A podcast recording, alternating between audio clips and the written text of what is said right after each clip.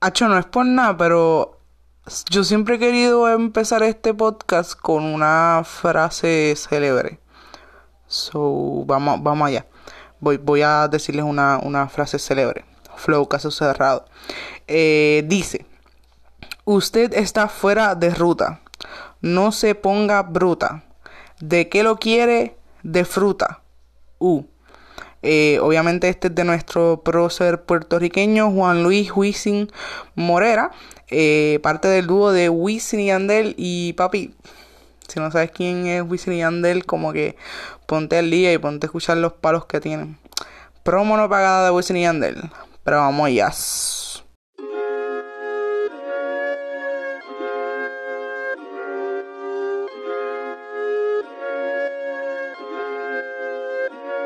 Bienvenidos al podcast más cabrón que ustedes van a estar escuchando y están escuchando y van a escuchar y escucharon si, si eres un oyente recurrente.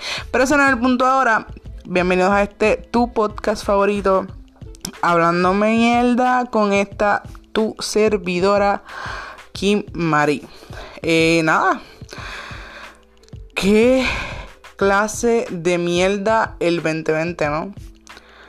Y nada, si están pensando que el 2020 fue una mierda, deja que llegue el 2021, mi gente, porque como que con lo que ha empezado el 2021, este año no, no, va a ser muy, muy cool que digamos. Pero nada, vamos, vamos a lo que vinimos. Eh, si eres nuevo, Suscríbete a todas las plataformas.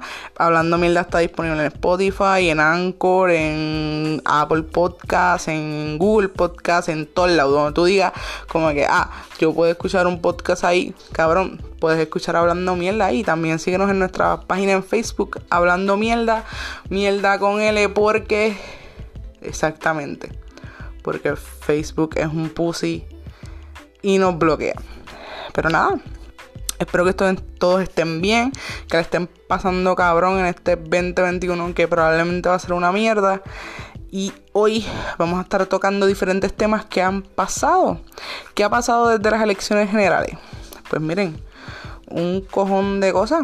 Hicimos un episodio especial hace poco eh, hablando del papelón de eh, la Casa Blanca y Trump en Estados Unidos. So, si quieres saber más sobre qué carajo pasó en, Estados Unidos como tal, búscate ese podcast. Eh, que es un episodio especial como tal, para que lo escuches y te pongas al día. Ahora, en este nuevo episodio en el día de hoy, yo te voy a poner al día de lo que está pasando específicamente en Puerto Rico y con todas las demandas que están sucediendo en estos momentos, porque o sea, no se supone que nosotros votamos el 4 de noviembre para escoger a los que nos iban a liderar democráticamente hablando. Esa palabra siempre es como que media complicada, ¿no? Eh, y también el acto. Pero nada, se supone que nosotros eh, escogimos el 4 de noviembre de manera democrática a quienes nos van a estar dirigiendo políticamente de aquí a cuatro años más. Eh, y nada, como no sé si han escuchado, pues han pasado bastantes papelones desde entonces, desde que aparecían cajas por todos lados, habían votos de más, muchos, muchos, muchos, muchos, muchísimos papelones que tienen que ver eh, obviamente con la política. Lo primero que me gustaría hablar porque creo que es lo más pertinente apareció Ricky. Luego del verano del 2019 donde lo sacamos casi a puños y todos pensamos que fueron las monumentales protestas que estuvieron durante semanas frente a la fortaleza que eso fue lo que sacó a Ricky pero adivinen que no mi gente. Fue un motherfucking hoyo de los cabrones hoyos que hay en esta jodida isla. Lo que hizo que nuestro querido Ricky, que nadie quiere, que por algo votamos, pero los baby boomers todavía piensan que es el gobernador el esto de Puerto Rico. Eh, Ricardo Rosselló. Eh, el detonante que eh, Ricardo nos dice que fue lo que dio paso a que él eh, renunciara fue que cogió un hoyo mientras iba guiando eh, con su nena y la nena pensó que en vez de un hoyo fue un tiro y por eso pues entonces decidió renunciar.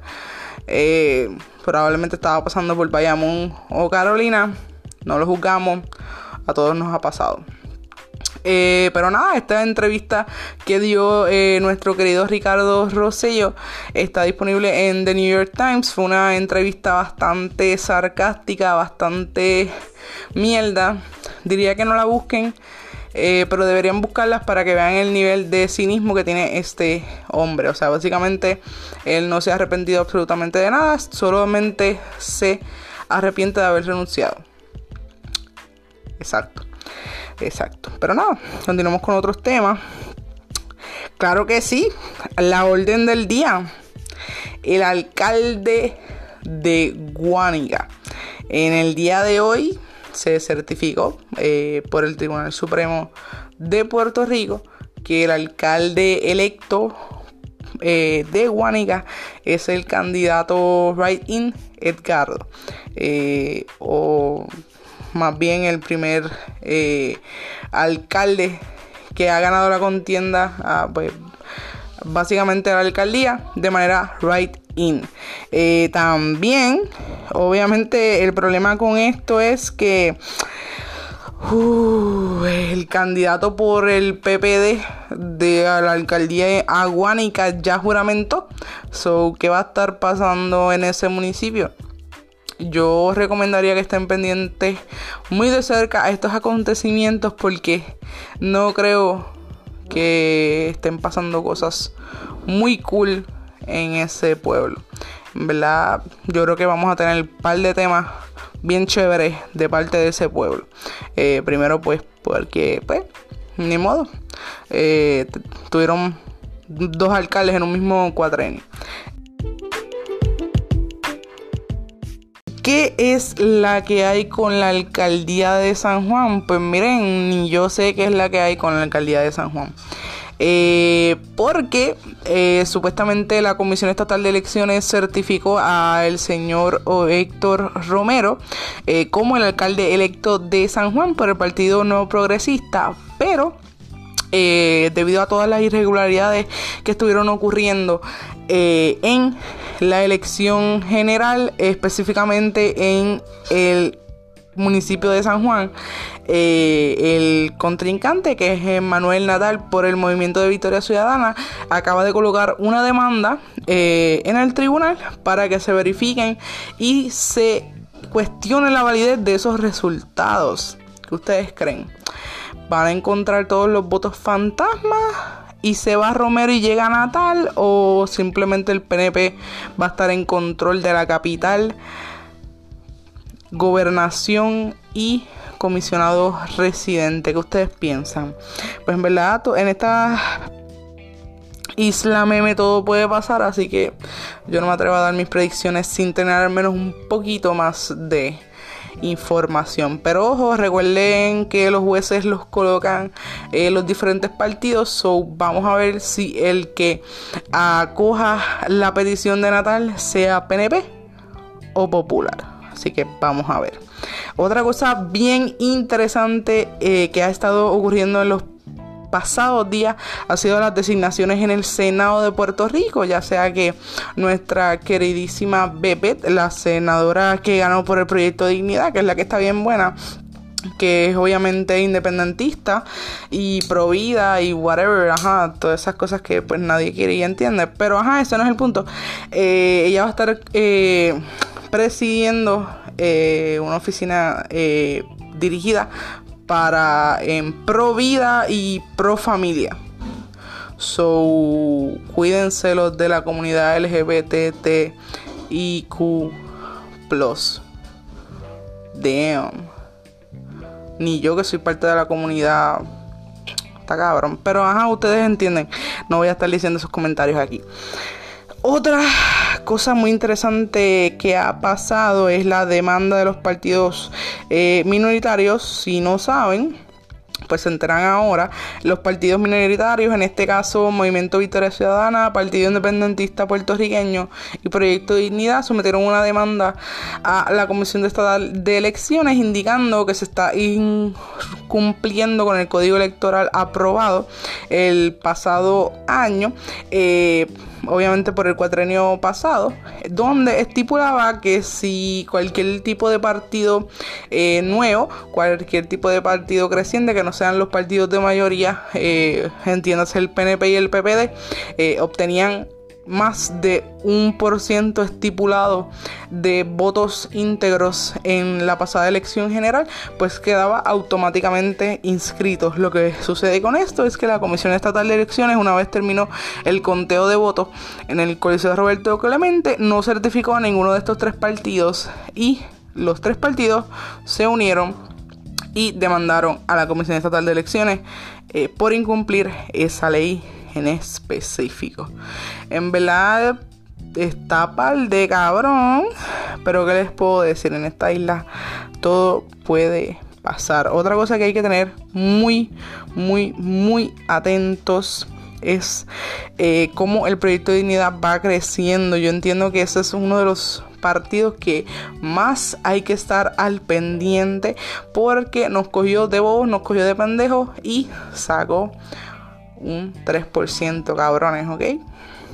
Yo no sé, pero eso hay que tenerlo vigilado. Eh, también eh, hay que tener muy de cerca al Partido Independentista puertorriqueño porque vemos a Dalmau haciendo campaña desde ahora, o sea, desde el 2021 para el 2024. Obviamente con su hashtag Patria Nueva conste, Dalmau puede estar riquísimo, puede ser un papacito, pero él no me está pagando absolutamente nada por hacerle el branding. Esto es solamente hablando mierda, hablando mierda de Dalmau, de Lugaro, de Pierluisi, de todo el mundo. Tú imagínate un nombre, imagínate un político y de él hablamos mierda. So, what's good? Y esto fue todo por hoy en este tu podcast favorito Hablando Mierda. Espero que les haya gustado, espero que se hayan instruido. Cabrones, estoy súper, súper, súper agradecida con la audiencia estimada que me está dando la aplicación en la que yo hago mis podcasts. Gracias, gracias, gracias por la aceptación. Eh, en verdad, cabrones, lo amo. Y nada, eh, ¿cómo me pueden apoyar?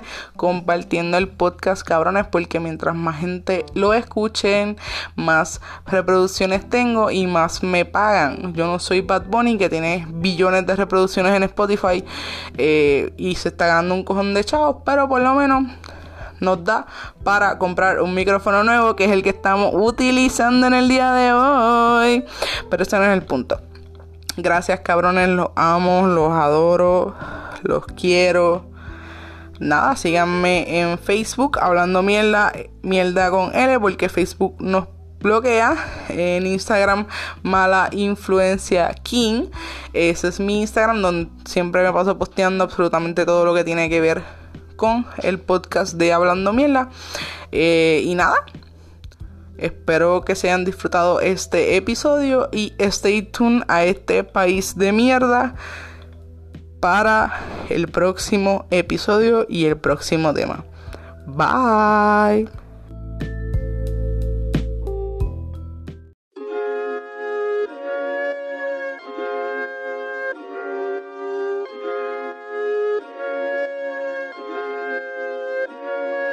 ¿A ustedes no les pasa que como que están tranquilos y de momento como que...